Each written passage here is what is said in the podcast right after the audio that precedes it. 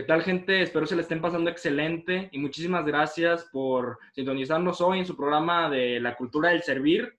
Bienvenidos a su programa y bueno, pues eh, el día de hoy está con nosotros todo un personaje, eh, un gran conferencista y un mago que pues no es eh, el típico mago que hace los trucos y se presenta pues, para dar un show, pues, como reiterando, como reitero, este, haciendo estos trucos que habitualmente nosotros percibimos de los magos, sino eh, un mago más especial, eh, Jorge Luis, el mago. ¿Cómo estás? Bienvenido.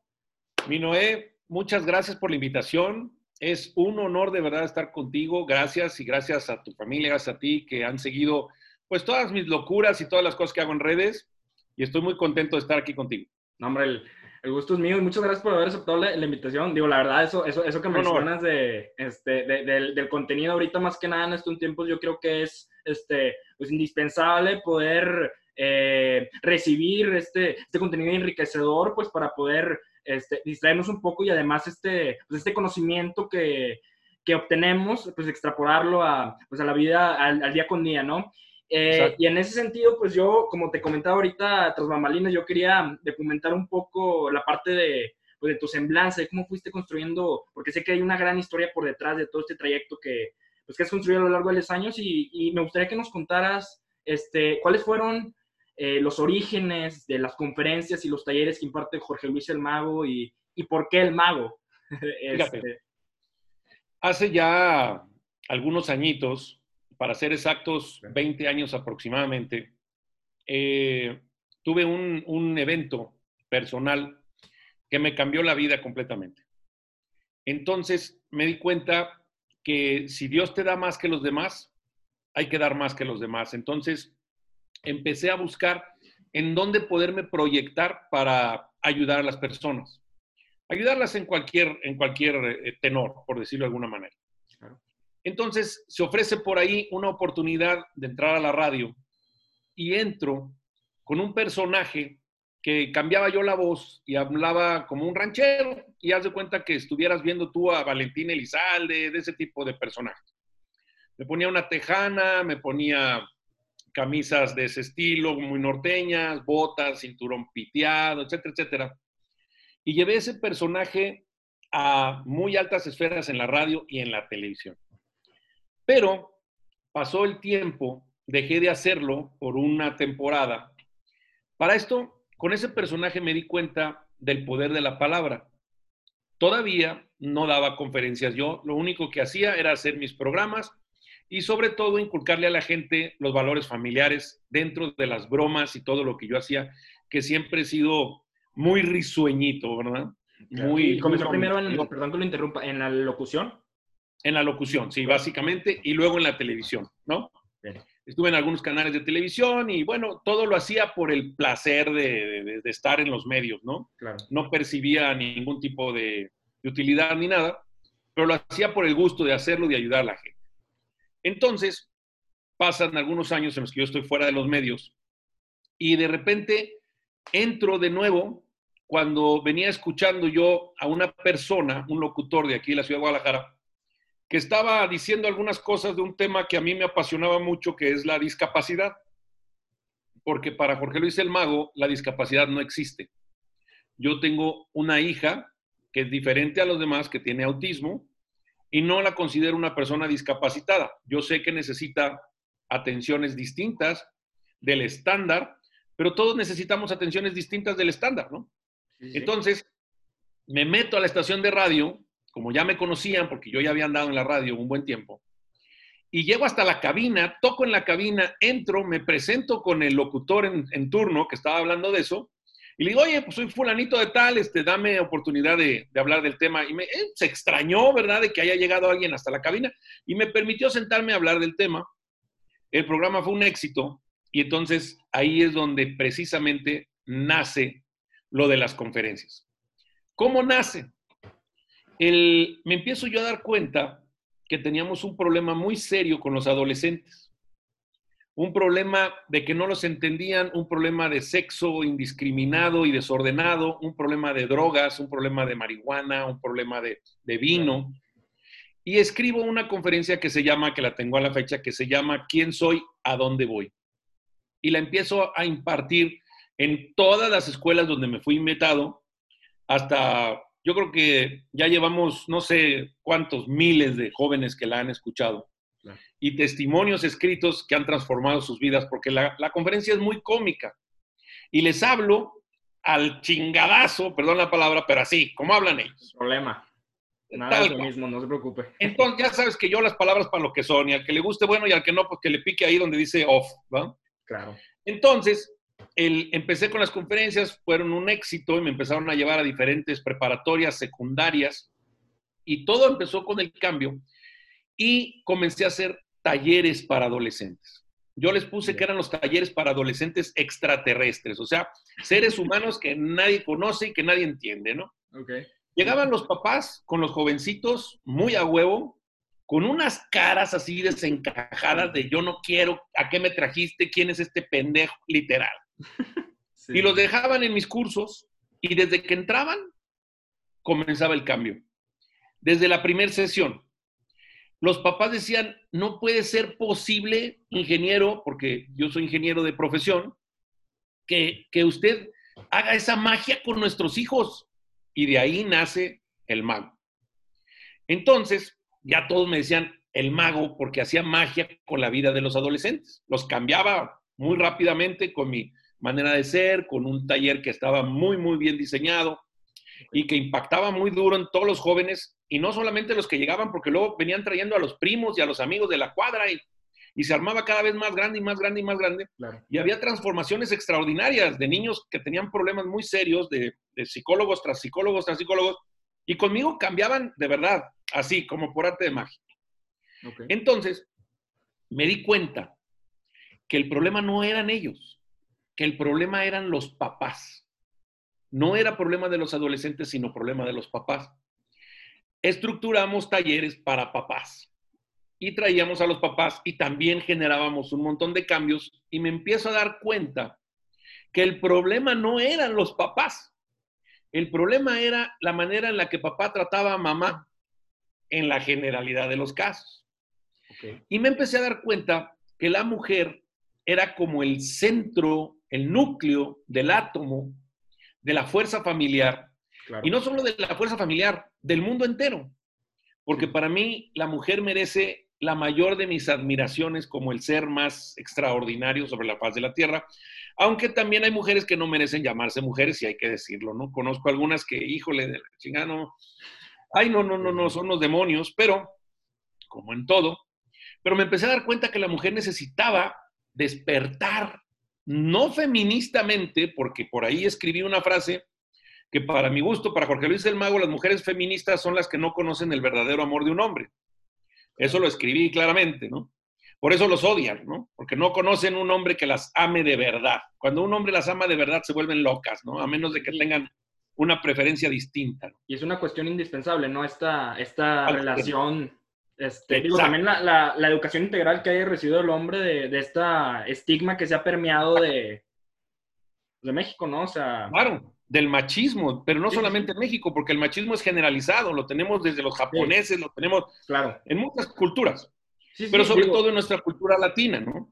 Sí, sí, sí, digo, este, ahí como, como dato, yo digo, digo, yo creo que reiteré, y es un tema muy puntual para México, perdón que lo interrumpa, solo quería este, no, no, no, no, respaldar bien, este, este David Noel, eh, en la hipoteca social, que es el rector emérito de Tecnológico de Monterrey, establece que bueno, cuando dices eh, los pecados de, un mexicano, este, uno puede llegar a, imaginarse en el número de cosas, ¿no? Desde impunidad, de corrupción, no sé, este, bastantes eh, pues, factores que lamentablemente se han permeado en la comunidad, pero eh, aquí David Noel recalcaba y decía, establecía que el, que el, mayor pecado del mexicano era, era precisamente el machismo, este, y era algo que se veía muy, muy presente pues, en las familias mexicanas, y eso que usted menciona este, digo, es un tema pues muy puntual, ¿no? Ver esta relación que se establece eh, hombre-mujer y viceversa en una, en una pareja y, pues que de alguna forma constituye eh, alguna incidencia en el joven, ¿no?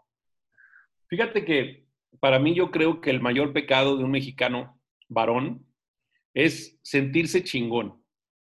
Yo creo que por ahí ya la estamos regando. ¿Por qué? Porque yo siempre lo he dicho, lo digo en mis conferencias, lo digo en mis videos, El más pendejo que tú conoces, aquí está, mira. Y todos los días trata de ser menos pendejo. Todos los días. ¿Por qué? Porque reconocerse dentro del ser humano y las limitaciones es ser más grande cada día. Cuando tú no reconoces que traes mierda embarrada en la camisa, hueles mal. Entonces es muy importante decir, ay, cabrón, sí, sí, sí, sí me embarré tantito de mierda, me cagó un pájaro, déjame, me cambio, ¿verdad? Sí, sí. Entonces, yo creo que eso es lo peor y nos pasa a todos, pero es una cuestión de cultura muy importante en la que nos vamos desarrollando y en la que uno como niño ve a papá maltratar a mamá, ve a papá decir que mamá está bien pendeja y no sirve. Y luego, cuando tú te empiezas a desarrollar como, como, como niño, como varón, lo primero que te dicen es, no llore que parece vieja. Eh, haga las cosas bien porque si no se va con las viejas. Eh, sálgase de la cocina porque eso es para las viejas. Este, las viejas, no sé qué, y bla, bla, y te van grabando aquí en tu cerebrito un montón de situaciones que vas practicando conforme vas creciendo y entonces dices, pues pinches viejas no sirven para nada más que para tener hijos y así vas creciendo.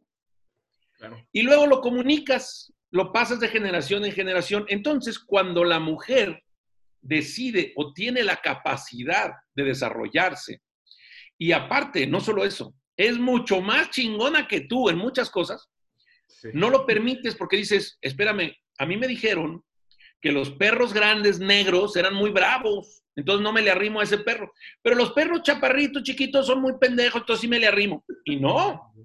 Entonces, las cosas van cambiando, ¿no? Claro. Y esa cultura es la que nos va perjudicando constantemente y nos está haciendo pedazos porque si algo es poderoso en el ser humano, es la familia. Eso es poderosísimo. Está demostrado culturalmente desde siempre, desde, desde los nerdentales, ¿no? La familia es el poder máximo. Dicho esto, si tú te fijas, en una cultura donde tienen a todos como pendejos, y está bien dicho, que es la de los Estados Unidos, ahí destruyen a todas las familias. Lo primero que quieren hacer es destruirlas. ¿Cómo? Pues quitándoles a los hijos y mandándolos a otro lado y luego de permitiendo que los hijos demanden a los papás y la chingada y dándoles un poder que no es merecido en esos momentos destruyen a la familia, ya no tenemos problema, tenemos una bola de pendejos que ahí están todos con sus mascarillas. Ah, cabrón, ya me desvié del tema. El caso es que el caso es que es más fácil dominar un pueblo donde no hay poder y que un pueblo donde hay poder, donde hay familia, ¿no? Y, y, y menciona, este, digo, la parte de, de la construcción, o sea, este aspecto de, de una construcción cultural que, en la que el ser humano debe contribuir a formar. Yo creo que usted ha hecho pues, una labor muy grande en cuestión de, pues, de construir esta, esta cultura, este, este, o contribuir a hacer este cambio a través de, digo, esto es algo que también le quería preguntar, este, a través de, pues, de las redes, ¿no? Digo, este, a mí me gustaría saber, digo, yo sé que mm, ahorita como usted mencionaba, empezó con los medios, ¿no? Impartiendo las conferencias y, y empezó, este, pues, no necesariamente desde el principio siendo pues alguien inmerso dentro de las redes, ¿no? Sino que empezó este, antes, pues, como habitualmente se realizaban las conferencias y luego, este, cuando ya empezaron los personajes a exponenciar su mensaje a través de las redes, pues usted eh, entró, ¿no? Eh, pues esta escena y, se consolidó muy, muy bien dando su mensaje. ¿Cómo, a mí me gustaría preguntarle, cómo fue esta, esta transición, este,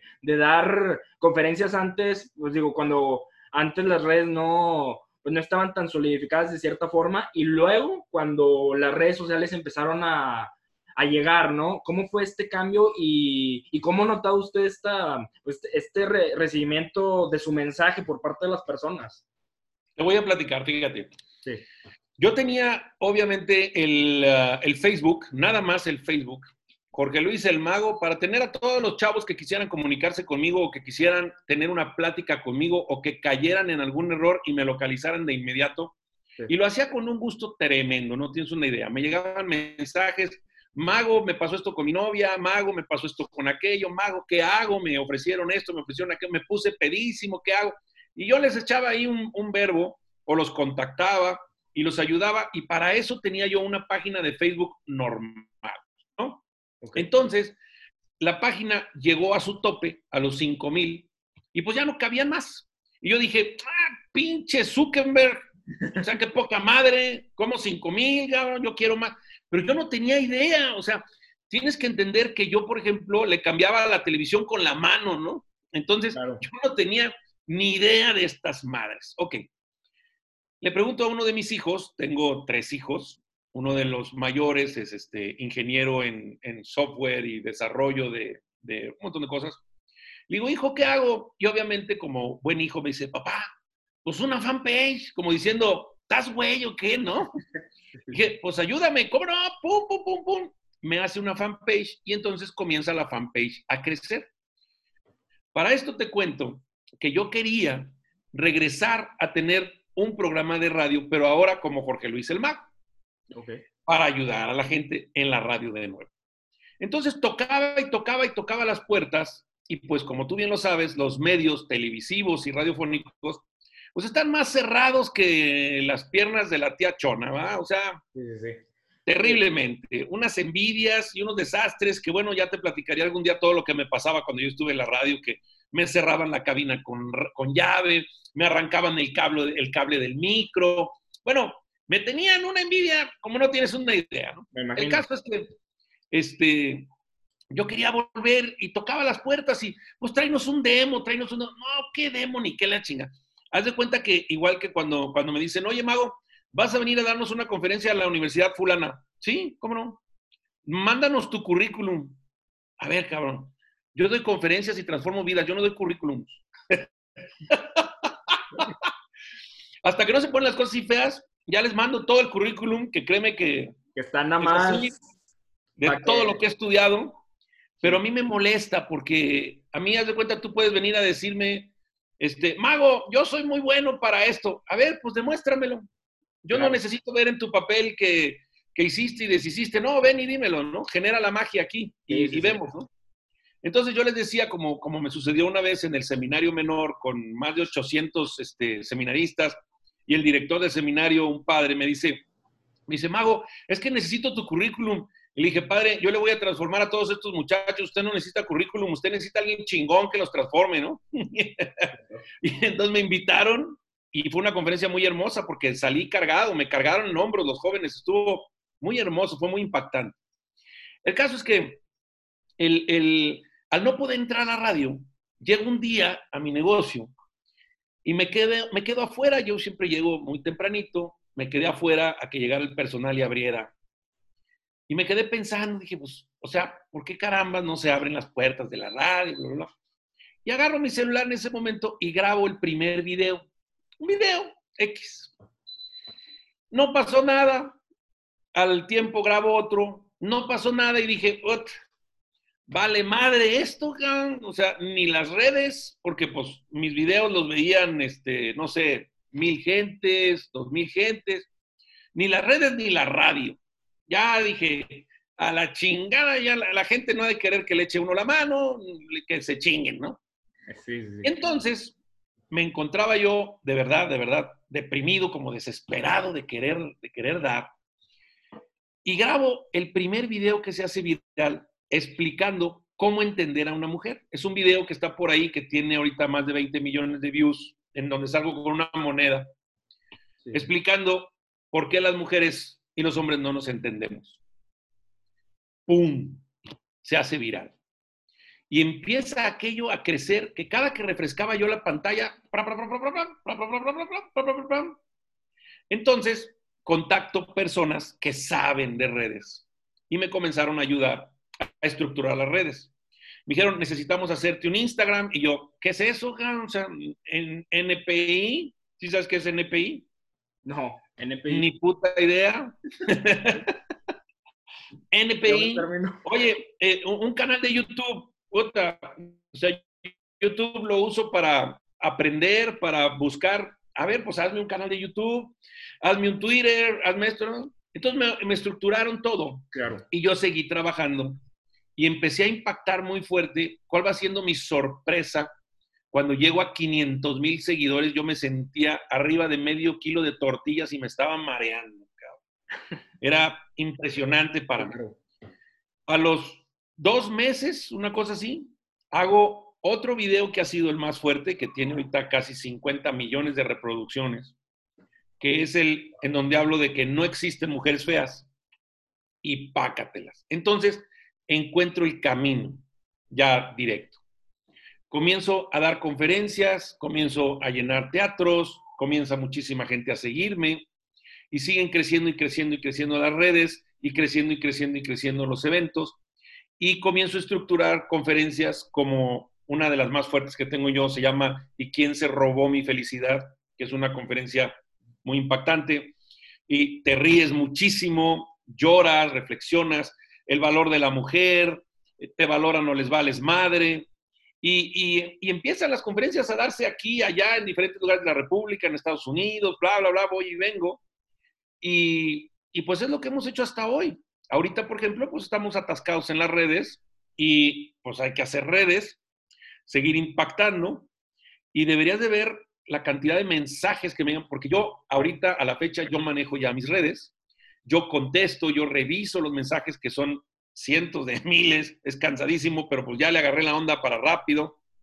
Y desde el que te mienta la madre que le quedó el saco y le dolió, hasta la que te agradece los cambios en su vida, que son testimonios que tú dices, Dios, gracias, ¿no? gracias por permitirme salvarle la vida a esa familia, a esos niños, a esa mujer que estaba siendo golpeada, a esa niña que estaba siendo abusada, a ese niño que estaba siendo abusado, maltratado. Y, y, encontré el camino de lo que me gusta. Ahorita ya la empresa la maneja otro de mis hijos y me permite divertirme, divertirme muchísimo con esta misión de vida tan, tan importante. Claro. Y créeme que hacer magia con la vida de las personas, porque entran a mis conferencias y salen diferente. Ahí están los testimonios grabados de muchísimas personas, cómo encontraron situaciones, abrieron situaciones, se vieron a ellos mismos, se rieron, lloraron, muchos salen llori, llori, llori, llori porque encontraron alguna circunstancia, un problema, y obviamente lo sanan. Es, es increíble y me da mucha risa y aparte he tenido la oportunidad de conocer mucha gente muy importante y de convivir con ellos y de transformarles sus vidas. No sé, se me hace, créeme lo que es un don que es muy divertido y, y es muy bonito poderlo ofrecer porque te va a dar risa el día que me conozcas como persona, que yo llego y acomodo micrófonos, yo llego y acomodo luces, este, se acaba la conferencia y me quedo con la gente y me salgo con la gente y, y, llega mi manager y ya vámonos, yo espérame, espérame, la gente me está preguntando, la gente se quedó con dudas de esto, este, que esta señora está llorando y yo déjame la ayudo y nunca me quiero ir y duro horas, o sea, salgo hasta la madrugada cansadísimo, pero me encanta, no sabes cuánto. Y, eso, digo, o sea, sinceramente, yo, yo, o sea, es una labor este, súper noble y además la manera en la que usted comunica, o sea, en la que comunicas tú, Mago, de que este, sin eufemismos, así las cosas como son y directo al grano, ¿no? Este, en el sentido de que, pues no es cualquier, este, tus videos no son, eh, pues que uses palabras rebuscadas ni tan letradas, sino más bien que vas al grano del punto, este, eh, o sea, y llegas al punto de la persona en el que llega a decir de que, a cuestionarse, ¿no? Y, empieza con este proceso de autoconocimiento de que, a la madre, o sea, la neta puede que sí le esté cagando, sí le esté regando en algo, ¿no? Y, es algo muy, eh, pues muy gratificante para uno de cierta forma, ¿no? Eh, y también te quería preguntar, este, digo, yo sé que tú has sido, pues, luz, este, para miles de personas, ¿no? Pero pues, tú también eh, tienes que tener una, una fuente de, motivación, ¿no? Y, y en ese sentido, ¿qué motiva a Jorge Luis el Mago? Ah, qué buena pregunta. Mira, vuelvo y como dicen, vuelvo y me regreso. Eh, créeme que me considero un hombre feliz y bendecido, pero hay veces en que me llega la tristeza muy, muy fuerte por lo que tú quieras y mandes, ¿no? Y te apachurras mucho. ¿Cuál es mi motor? Yo tengo dos grandes motores. Haz de cuenta como una lancha con dos motores enormes, gigantescos. Uno es mi esposa, que es mi ángel, mi compañera, con la que ya llevo más de 30 años. Eh, vamos a cumplir este año 30 años de casados, más un noviazgo que fue hermoso, que siempre ha sido mi ángel y mi compañera. Una gran, gran psicóloga, una gran mujer, aparte de ser muy guapa, muy atractiva, que yo no sé cómo le hice para conseguírmela y enamorarla desde el primer momento en que nos vimos, nos enamoramos los dos y, y ha sido una relación fantástica, ¿no? Cómo hemos crecido, cómo nos hemos desarrollado. Y mi segundo motor es Fernanda, mi hija. Fernanda, mi hija, al ser una niña especial, al ser una niña que al día de hoy tiene 12 años y que no habla por su autismo tan profundo, no se comunica, te enseña lo que realmente es el amor, lo que realmente es, es dar, darse y dar, ¿no? Son mis dos grandes motores. Cuando yo la veo a ella que está desesperada porque algo le duele y no lo puede comunicar y llora, cuando veo todo lo que nos ha implicado como pareja y como familia para salir adelante con esa nena que requiere cuidados especiales, enfermeras, este, personal, que está preciosa y que en algún momento nace como una niña normal, pero una vacuna me la manda al cielo, me la desconecta. Y, este, y que hemos hecho todos los esfuerzos habidos y por haber para volverla a conectar y vas entendiendo que son tus grandes maestros de vida que te están enseñando todos los días. Este, esos son mis, mis, mis motores. Y yo pienso que, que mis, mis, alerones y todo lo demás son mis, mis dos hijos varones mayores que hacen un empuje extraordinario, que están todo el tiempo, papá, ¿cómo te sientes? Papá, ¿cómo estás? Papá, ¿qué te falta?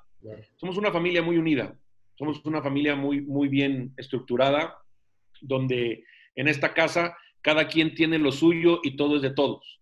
O sea, es, respetar lo que no es mío, pero al mismo tiempo puedo usarlo, puedo comérmelo, puedo lo que sea, porque todo es de todos, entonces no pasa nada.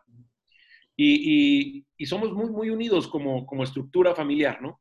El punto, el punto que comentabas ahorita, ¿no, Mago? De, digo, o sea, lo indispensable que es tener, este, pues a la familia unida, ¿no? Y poder comprenderse unos a los, otros, ¿no? Ser, ser empáticos y todo. Este, pues en ese sentido, ¿no?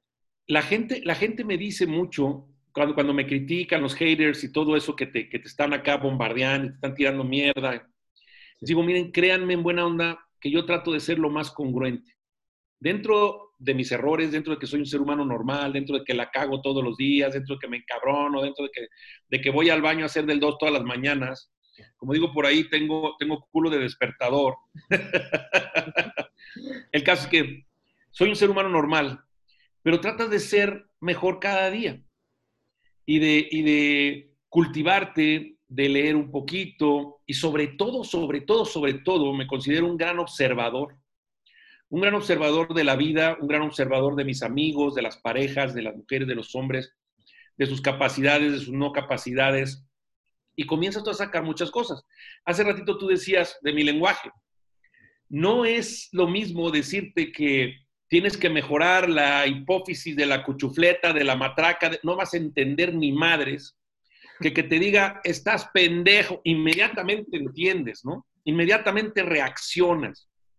Hablar con palabras comunes y a veces un poco corrientes hace que la persona abra inmediatamente su corazón y su atención y entonces ya dejas esa semilla, ese mensaje en ella, en su alma, en su centro, en su subconsciente para que cuando el consciente vaya a preguntarle al subconsciente qué es lo que está pasando, el subconsciente tenga una memoria muy agradable y le responda. Porque acuérdate que tu subconsciente no sabe si es verdad o es mentira, si es bueno o es malo. Eso lo va el inconsciente. Entonces va al sub y ahí está una información que dejó el mago en una conferencia y entonces saca otras cosas que son más agradables y hacen que lo logres. Te voy a poner un ejemplo. Por ahí reté mandé mensajes, quise contactar a un señor que tú conoces, que casi no tiene pelo, que ha tenido mucho éxito, que se llama Don Odín Dupeirón. Claro. Es un señorón, sus obras de teatro, híjole, mis respetos, me han hecho reír, me han hecho llorar, es un señorón. Pero por ahí Don Odín comentó del pensamiento mágico pendejo, ¿no? Okay. Y tuvo un éxito y un montón de followers y bla, bla, bla, y el pensamiento mágico pendejo, y lo dice con mucha risa. Si tú quieres cantar y no cantas, pues no vas a cantar, güey, no vas a cantar, pendejo, y así, ¿no? Sí, sí, sí. Ok. Yo lo quise contactar porque dije, a ver, don Odín, te reto, y digo en un reto amistoso, porque yo no creo lo que tú dices y te lo puedo demostrar. Porque nosotros como seres humanos y fíjate esto que, es importante y espero que tu auditorio lo, lo agarre. Somos co-creadores, somos parte de Dios y Dios es parte de nosotros. Estamos, estamos juntos, reunidos y somos co-creadores en el universo. Por eso tenemos el libre albedrío. Entonces, él dice, no sueñes, no sueñes, no digas pendejadas, no lo vas a hacer. No, señor. Nadie, ni tú que me estás entrevistando, ni nadie va a soñar, y estoy hablando de sueño, de anhelo, lo que no vino a hacer a este mundo. Nadie lo va a soñar, ni por error. Nadie va a soñar, por ejemplo, que está piloteando una nave si vino a ser abogado, por ejemplo. No lo va a soñar. Simplemente va a soñar con que algún día ayudó a muchas personas como licenciado, como abogado, y entonces te acercas y dices, ¿qué soñaste, mi Brandon? No, pues soñé que iba a ser abogado. ¿Cuándo vas a ser abogado, güey? Si ni siquiera estudiaste en la primaria. ¿Sí me entiendes? Sí, sí, sí, claro. Entonces, el tal Brandon trae una misión de vida para ser abogado. Y su cerebro se lo está diciendo todas las noches aquí en su cabecita. O si no, tú se lo dices. Y este cerebrito se encarga, como una cámara fotográfica, de encontrar y encuadrar los rostros que necesita. Si tú no se lo dices, no lo va a hacer. Entonces, necesitas decirle a tu cerebro y aparte tener el anhelo. Y sabes una cosa, llegas y llegas y no solamente llegas, lo rebasas tu sueño. Y ejemplos, no hay uno ni dos, hay miles de ejemplos de grandes personajes que se les dijo que eran unos pendejos, desde Einstein hasta Juan Gabriel, si quieres. Personajes que les dijeron que no cantaban, ahí tienes a Julio Iglesias. Personajes que les dijeron que valían siete chingadas, etcétera, etcétera, etcétera. Personajes como Tomás Alba Edison, que hizo más de mil pinches focos y fracasó más de mil pinches veces.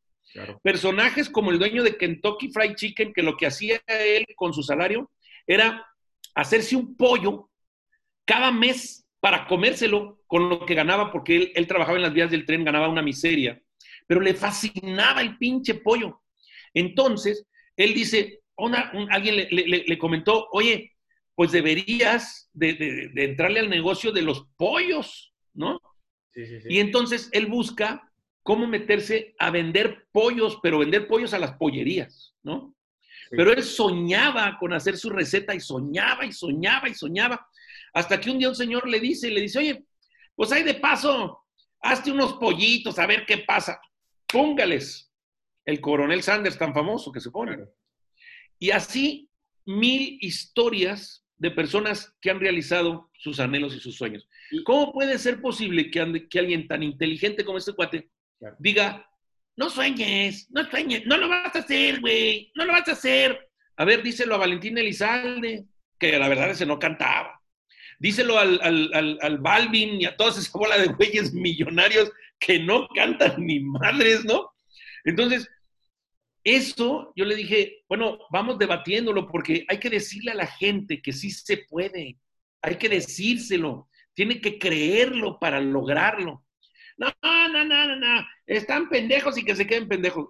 Ay, cabrón. dije, no, no va por ahí. Que, que, ahí, este, digo, yo sé que son diversas este, dimensiones las que se pueden abarcar para, este, pues, para esta parte de poder encontrar el, eh, el, el camino de, que, que, uno debe de seguir, ¿no? Pero eh, en ese sentido, Mau, me, me, interesa saber tu, tu opinión. Eh, por ejemplo, para ¿cuáles son ciertas herramientas que tú recomiendas, digo, para, para las personas que nos estén viendo, este, ciertas herramientas de introspección? Porque, por ejemplo, así como tú dices, este, yo, o sea, que muchas personas pueden llegar a tener esta capacidad para soñar e irse por un camino, pero de repente puede que en ese camino se topen con, no sé, este, otra disciplina, otro deporte que les llame la atención y puedan empezar este, a practicarlo. Y resulta que les gustó más ese deporte que lo que practicaban anteriormente, este, o viceversa. Eh, ¿qué le recomiendas a todas esas personas para que puedan empezar a, este, pues, a conocerse a sí mismos, digo, entrar en un proceso de, autoconocimiento y, y, al mismo tiempo, este, pues poder disfrutar este, este camino de, de, conocerse uno mismo, ¿no? Que digo, esto es un, este, pues algo que, que los filósofos, filósofos establecían como, como, una de las preguntas más difíciles, ¿no? Este, desde Sócrates decían que conocerse uno mismo, o sea, es, es la cuestión más difícil. ¿Qué es bien, es bien fácil, cabrón. Mira, ejemplos tenemos un montón. Michael Jordan nunca pensó que iba a ser Michael Jordan. Este, tenemos, por ejemplo, al gran Teo González, uno de los más grandes cómicos de México, que su sueño era ser portero y, y, nunca, nunca, y es gran cómico. Tenemos, por ejemplo, a un Kirgios, porque yo soy tenista, me encanta, que es uno de los mejores tenistas del mundo, que su sueño era ser basquetbolista, ¿no? Y todavía juega basquetbol. Pero no quería ser tenista, ¿no? Entonces, por eso se divierte en el tenis y es un, es un, ¿cómo decir? Es un mago, porque hace cosas que nadie hace. Bueno, es bien fácil. Fíjate bien. Primero, hay que atender a lo que llega aquí, que generas y que viene de un consciente colectivo y que viene de una energía colectiva que sería otro programa explicar. Y luego le vas a ir a preguntar a tu peor enemigo, al que siempre te dice que no, al que siempre te dice que no puedes, al que siempre te dice que estás feo, al que te dice que estás chaparro, que estás prieto, que estás jodido. Ese te lo encuentras en el espejo. Entonces, llegas tú como cada mañana, te ves en el espejo, sobre todo las mujeres, se ven así de frente. Y lo primero que dicen es, ¡ta madre! Ya valió madre y la che. O sea, ya valió madre. Mira las pinches greñas. No, ven nomás. No, no, no, no, puta, qué jodida amanecí, puta madre. ¿Quién se lo está diciendo? Ella misma. Ella misma se está autodestruyendo y está generando una energía y una vibración que no es la adecuada para vivir. Entonces, cuando tú tienes una duda, cuando tú tienes una pena, cuando tú tienes un dolor, llegaste solo y te vas a ir solo, entonces ve tú solo al espejo quédate un ratito mirándote en el espejo.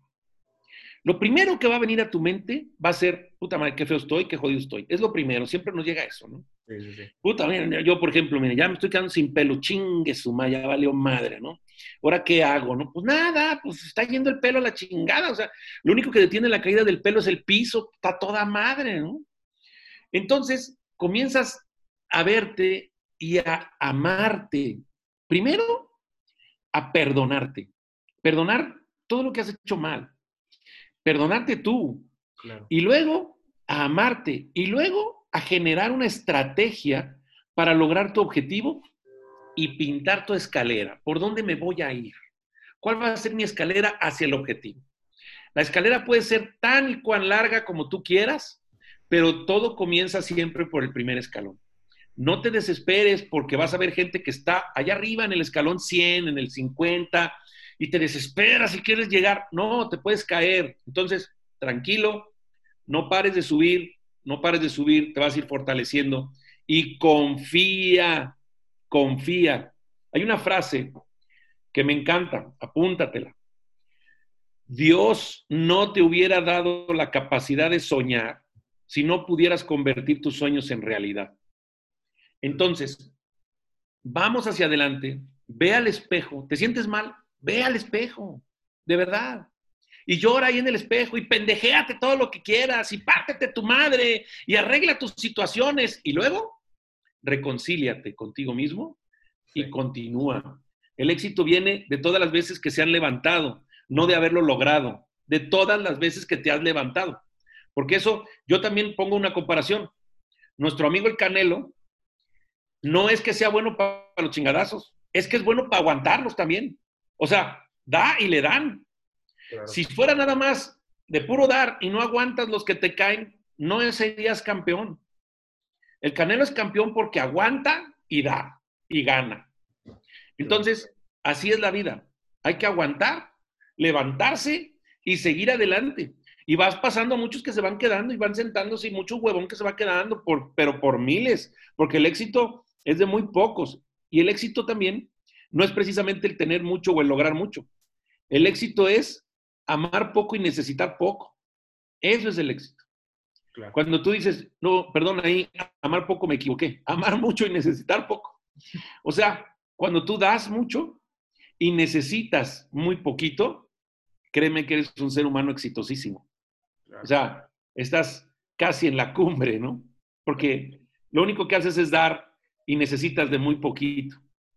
Hay gente que tiene mucho y necesita todavía mucho, créeme que no tiene nada de exitosa. No, hombre, digo, esta, esta frase que bien le va a caer a todos los que sean soñadores, digo, me incluyo, o sea, soñador, idealistas, de que la verdad es una, es una visión muy precisa y muy buena, o sea, y digo, es, y hablando este, de esta parte de, por ejemplo, de las frases, ahorita retomando un punto que yo quería preguntarte ahorita que, que había olvidado, este, digo, obviamente tú todo lo que, pues lo que, has, lo que dices, lo que transmites a través de las redes, el, el lenguaje que utilizas, la comunicación, este, este tema que estábamos tocando ahorita, este, obviamente también para poder concisar este, pues un lenguaje este, que sea entendible y digerible para las personas, amerita un, pues un pensamiento también profundo por detrás y todo para poder, poder este, pues hacer la creación de, de videos e inclusive también de conferencias es cómo es el proceso creativo de Jorge Luis O sea, ¿cómo haces tú, por ejemplo, te sientas y dices tú de que, este, no, pues eh, empiezo a investigar en, en, redes, libros, etcétera? ¿O es más como un proceso artístico en el sentido de, me van ocurriendo situaciones en la vida y siento que tengo que de alguna forma expresarlo y de ahí sale un video? ¿Cómo es este proceso? Yo creo que es la segunda parte, como tú bien lo dices. Mira, cuando yo decido hablar de un video, por ejemplo, ahorita que estamos viviendo la situación del COVID y ese tipo de situaciones, sí me cultivo de información verídica, verificable, para no decir una pendejada, ¿no? Sí, sí. O sea, no puedes decir algo que no esté sustentado. Cuando vas a hablar de un tema de algo, por ejemplo, no sé, si vamos a hablar ahorita de la independencia de México, chingado, pues léete el librito, cabrón, y apréndete los nombres y dónde colgaron las cabezas y todo el pedo, ¿no? Bueno. Pero cuando voy a hablar de los temas humanos, que es lo que normalmente hablo, créeme que me conecto con el de allá arriba. Es increíble. Y yo nada más le digo, ¿sabes qué, señor? Este, ilumina mi boca para no decir una pendejada, ¿no? Este, permíteme comunicarle a la gente algo que les llegue al alma y que los haga mejores seres humanos. Y el tema normalmente lo desarrollo en base a lo que yo observo o a lo que veo que se necesita o a lo que me ha pasado en la semana o a lo que me han comentado o en una salida vi que alguien maltrató a su esposa o que alguien le dijo que estaba gorda o que alguien le dijo me sales muy cara o me entero de una señora que le está ocultando los niños al marido o me entero, así, los temas van saliendo uno tras otro. Yo aquí en, en mi teléfono anoto todos los temas y créeme que son, son miles de temas, ¿no? Ya te, lo, voy a mostrar, mira. Para eso, para eso sirve la, la tecnología. La tecnología. en este caso, tengo una carpeta que dice, haz cuenta, no sé si se, a ver si con la luz. No, se alcanza a, aclarar. No, no la vas a alcanzar a ver. No, sé que no. Bueno, pero, pero aquí no se alcanza a ver, perdóname. Pero aquí tengo, yo creo que debe de haber, no sé, cinco mil temas. Le das y le das y le das y le das y siguen, siguen, siguen, siguen, siguen. Entonces, los voy grabando, voy poniendo ahí la connotación del tema y luego lo desarrollo según me voy sintiendo yo también para poder expresar, ¿no? Porque hay veces en que créeme que andas muy cansado o hubo demasiado trabajo o andas un poquito tristón porque conociste un caso terrible de alguien que mataron, asesinaron, violaron cosas que, te deprimen, la verdad, que te hacen sentir mal sobre el ser humano y no te sientes bien para hacer un video, pues no lo haces. Te esperas y lo haces después. Este, no se trata de estar fabricando videos, ¿no? Se trata de estar comunicando ideas y, así van saliendo un tema tras otro y es, muy bello, es muy lindo, pues. Claro. Y, por ejemplo, este, digo, en toda esta parte, eh, pues para poder urdir ciertos, este, ciertos videos y todos los casos que, o sea, bueno, más bien, mi pregunta yo creo que va más bien enfocada, digo, yo sé que ahorita hablamos un poco de ello, pero me gustaría poder precisar, este, cómo es eh, lidiar, este, por, ejemplo, digo, ahorita que, que, ya tienes este mensaje exponencial, este, la organización para poder abarcar eh, los casos de tantas personas, digo, obviamente yo sé que también de cierta forma delegado, pero como ahorita eh, estabas diciendo, Mau, que, que también, eh, pues tienes personas que, que te respaldan, pero tú te pones a, leer mensaje por mensaje, ¿no? O sea, ¿cómo, es esa? Pues digo, es una, una, una, chinga, ¿no? O sea, ¿cómo, ¿cómo es? Sí, sí lo es, créeme que sí lo es, pero es un placer. O sea, mira, a mí lo que se me hace una chinga es, por ejemplo, que me llegan mensajes de, hola, ¿qué haces? ¿Cómo estás? Puta madre, o sea. no mames, no tiene nada que hacer, cabrón. Pero por otro lado, llegan mensajes en los que, Mago, ojalá y puedas leer esto. Y me platican casos. Casos que dices, pa su puta madre, o sea, ¿cómo puede ser que una mujer tan hermosa, porque para mí no existen mujeres feas, existen mujeres difíciles de ver, ¿no? Pero, pero el, el, ¿cómo puede ser que esta mujer haya sobrevivido tanta cosa, tanta mierda, y todavía siga con ese pendejo que la sigue golpeando, que la sigue menoscabando, que, que bueno, que sigue pedo, borracho, y dices, puta madre, ¿qué le pasa, cabrón? Si yo a mis perros los trato como reyes, ¿cómo puede ser posible que a un ser humano, sobre todo una mujer, que le ha dado hijos, que le ha dado amor, que le ha dado muchas cosas, la tengan peor que perro, cabrón, peor que trapeador detrás de la puerta. Entonces, generas un video donde la mujer primero despierta, ¿no? Dice, ¿qué razón tiene este pendejo, no? Pinche, como me dicen, pinche abuelo, pinche ruco. Que me digan como quieran, me vale mal. Y luego, que ese video le llegue al pendejo que la está maltratando para que se dé cuenta del tesoro que tiene entre sus manos. ¿Cómo puedes saber? Yo cuento también una historia de la estampilla del millón de dólares, que, la, llevan la llevan al mercado a vender por 10 dólares y nadie se las compra. Pinche timbre pitero que nadie quiere. Pero cuando se la llevan al que de verdad sabe, en cuanto la ve, dice, puta, te doy medio millón de dólares ahorita, cabrón. Y el cuate le dice, no, espérate, vale más de un millón, ¿no? Pero qué bueno que ya te diste cuenta del valor. ¿Me, me prendes, ¿Me prendes la luz, por favor? Que ya como que está que se ilumine un poquito más, se haga la luz. El caso es que si, si tú no estás con alguien que te valora, pues vale madre la chingadera. O sea, no sabe lo que tiene entre manos y, y, tú estás perdiendo el tiempo. Esa es la triste realidad. Por eso mi frase es ámate y valórate. O sea, si tú crees que naciste para hacer mierda, pues envuélvete en papel de baño y tírate a la calle, no hay pedo. Hay gente que sí nació para hacer mierda, adelante. Pero si no, ¿qué chingados haces tirado envuelto en papel de baño a media calle, cabrón? Levántate, güey. Sí, sí.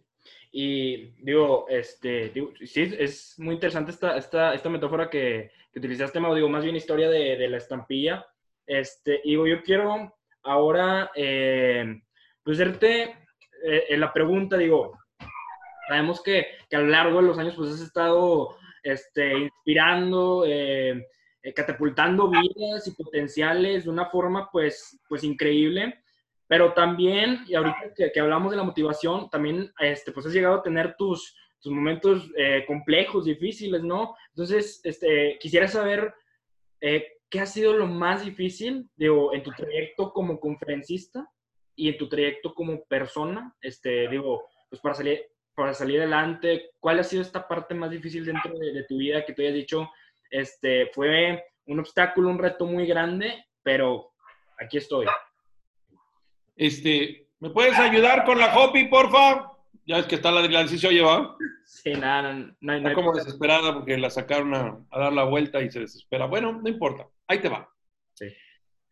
Yo creo que lo más complicado, primero en mi vida personal, abriendo un poquito mi corazón, ha sido el, enterarme, pues, de, mi nena, ¿no? Cuando te enteras que tenemos un problema. Lo ves tan gigantesco que son miles de personas las que se acercan a comerse lo poquito que tienes en tu desesperación. Yo te la voy a curar, yo soy el no sé cuál, yo soy el quién sabe quién, y vas para Estados Unidos, y vas para no sé dónde chingados, y vas para muchas partes, tratando de salir adelante, ¿no? Sin entender todavía el proceso. Eso es complicado. Como conferencista, como conferencista, a veces me desespera tanto tener tanto que decir y que sucedan cosas como la de ahorita que bloquean todos los foros. ¿no?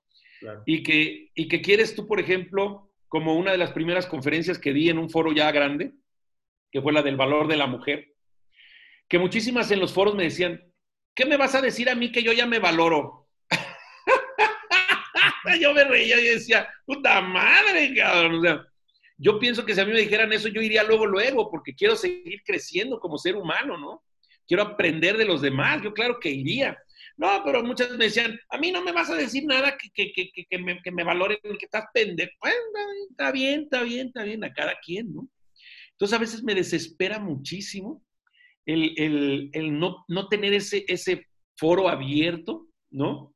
De, de, que estés, o sea, ahorita las cancelaciones, híjole, fue un, un, impacto, yo creo que para todos los que somos comunicadores o los artistas, los cantantes, etcétera, un impacto durísimo, quedarte sin, sin el contacto con las personas, porque tú dices, puta, ¿a cuántas no pude haber transformado? O sea, teníamos una gira padrísima y, y pácatelas, todo se cae, ¿no? Entonces, como conferencista, ese es el hecho eh, que, me desespera a veces un poquito. Eh, cuando, ¿cómo decirlo? Eh, pues básicamente yo pienso que sería todo, porque estaba pensando también, por ejemplo, en los haters y todas esas personas que lo único que quieren es chingar. Son divertidísimas, son, son padrísimas, o sea, los ves y dices, puta, está bien sencilla la fórmula. No puede salir nada por aquí que no esté primero acá. Entonces dices, si le sale mierda por aquí, pues ya te lo dejo de tarea, ¿no? Así, o sea, no hay otra fórmula. Si le sale amor por aquí y cosas lindas, pues de qué está lleno acá, ¿no? Sí, sí, sí. Entonces, dan risa, son incómodos, sí, sí son incómodos. Eh, y bueno, pero pues es divertidísimo, ¿no? En las redes, pues no sabes ni con quién estás hablando, ¿no? Porque ni su nombre tienen, ahí le ponen el Vengador del futuro y le, pues, órale, está bien, Vengador, saludos y la No ponen de perfil ni nada, nada más. No, nada, nada, nada, ponen un mono y, y empiezan a darte duro y a tirarte y a ver dónde te va a doler y dónde vas a reaccionar. Y créeme que somos seres humanos y sí reaccionas, ¿no? De repente dices, bueno, pues ¿por qué me está diciendo este cabrón? Pues ¿qué quiere este hijo de la chingada? Pero son bien divertidos, la verdad, y es, es bien bonito. Oye, oye, Mau, y digo, ahorita, este, ya, para, ya, ya un poco para ir cerrando, este, digo, me gustaría eh, preguntarte, bueno, ahorita estamos viviendo en un mundo que está sumamente interconectado, ¿no? Digo, vivimos en este, pues, esta, esta conectividad global que nos permiten las redes sociales y pues que al mismo tiempo estamos rodeados de retos cada vez más radicales, más vertiginosos, o sea, este, y, y, pues se complica a veces más eh, tolerar pues, la frustración de, de poder eh, tener pues posibilidades muy al alcance precisamente por la información que, que uno recibe y pues no saber, saber a veces a dónde irle, dónde pegarle. Y en ese sentido, eh, digo, pues en este podcast este, tenemos eh, dos principales enfoques, desde que es la, educación y la juventud. Yo sé que tú has hecho este, una, una, una gran labor con los jóvenes y, y, pues me gustaría, este, de ahorita en el contexto actual, este, para ti, ¿qué le recomiendas a un, a un joven? Este, digo, que ahorita pues está, esté construyendo este, su camino, digo, para poder este, superarse, ser mejor día a día. Digo, yo sé que puede ser una pregunta genérica que puede abarcar bastantes este, factores, pero a grandes rasgos, este, ¿tú qué le recomiendas a, al joven, a ti joven que estás escuchando este, este podcast en este momento, este, que de alguna u otra forma estoy pasando por, por alguna situación este, que me hace dudar, estoy en una situación difícil, ¿cómo salgo adelante? Este? Ahí les va. Qué bonita pregunta me acabas de hacer para darle el cierre. Fíjate muy bien. Hoy en día, como siempre, cuando yo estaba jovencito, que parece que fue ayer, ¿verdad? Mi padre también criticaba muchísimas cosas mías, desde la música, la manera de vestir, la manera de traer el cabello, todo lo que hacíamos, ¿no? La manera de comportarme en la universidad, etcétera. Pero hoy en día, y lo decía hoy precisamente, fíjate algo similar en la televisión, eh, decía yo que hace muy poquito tiempo teníamos un teléfono para toda la familia. Entonces, tú le llamabas a tu amigo y primero las posibilidades de que alguien te contestara, porque nadie quería contestar. Nadie quería ir a contestar el teléfono. Ahí estaba timbre y timbre y nadie lo quería ir a contestar. Y luego por fin contestaba uno de los hermanitos y te mandaba la chingada. No está, paz, ¿no? Y no te causaba frustración. Decías, pues no está, no está, el Brandon, el Brian, el Kevin, no está. Y ahí moría. Hoy en día traemos estas madres. Entonces, yo te llamo y te exijo que contestes antes de tres timbrazos, cabrón. Si no me contestas y me manda buzón, me encabrono y me frustro. Y todavía me enojo porque sé que quedó la llamada perdida grabada en tu celular y no te hagas pendejo porque me tienes que contestar. Entonces, ¿qué es lo que está pasando?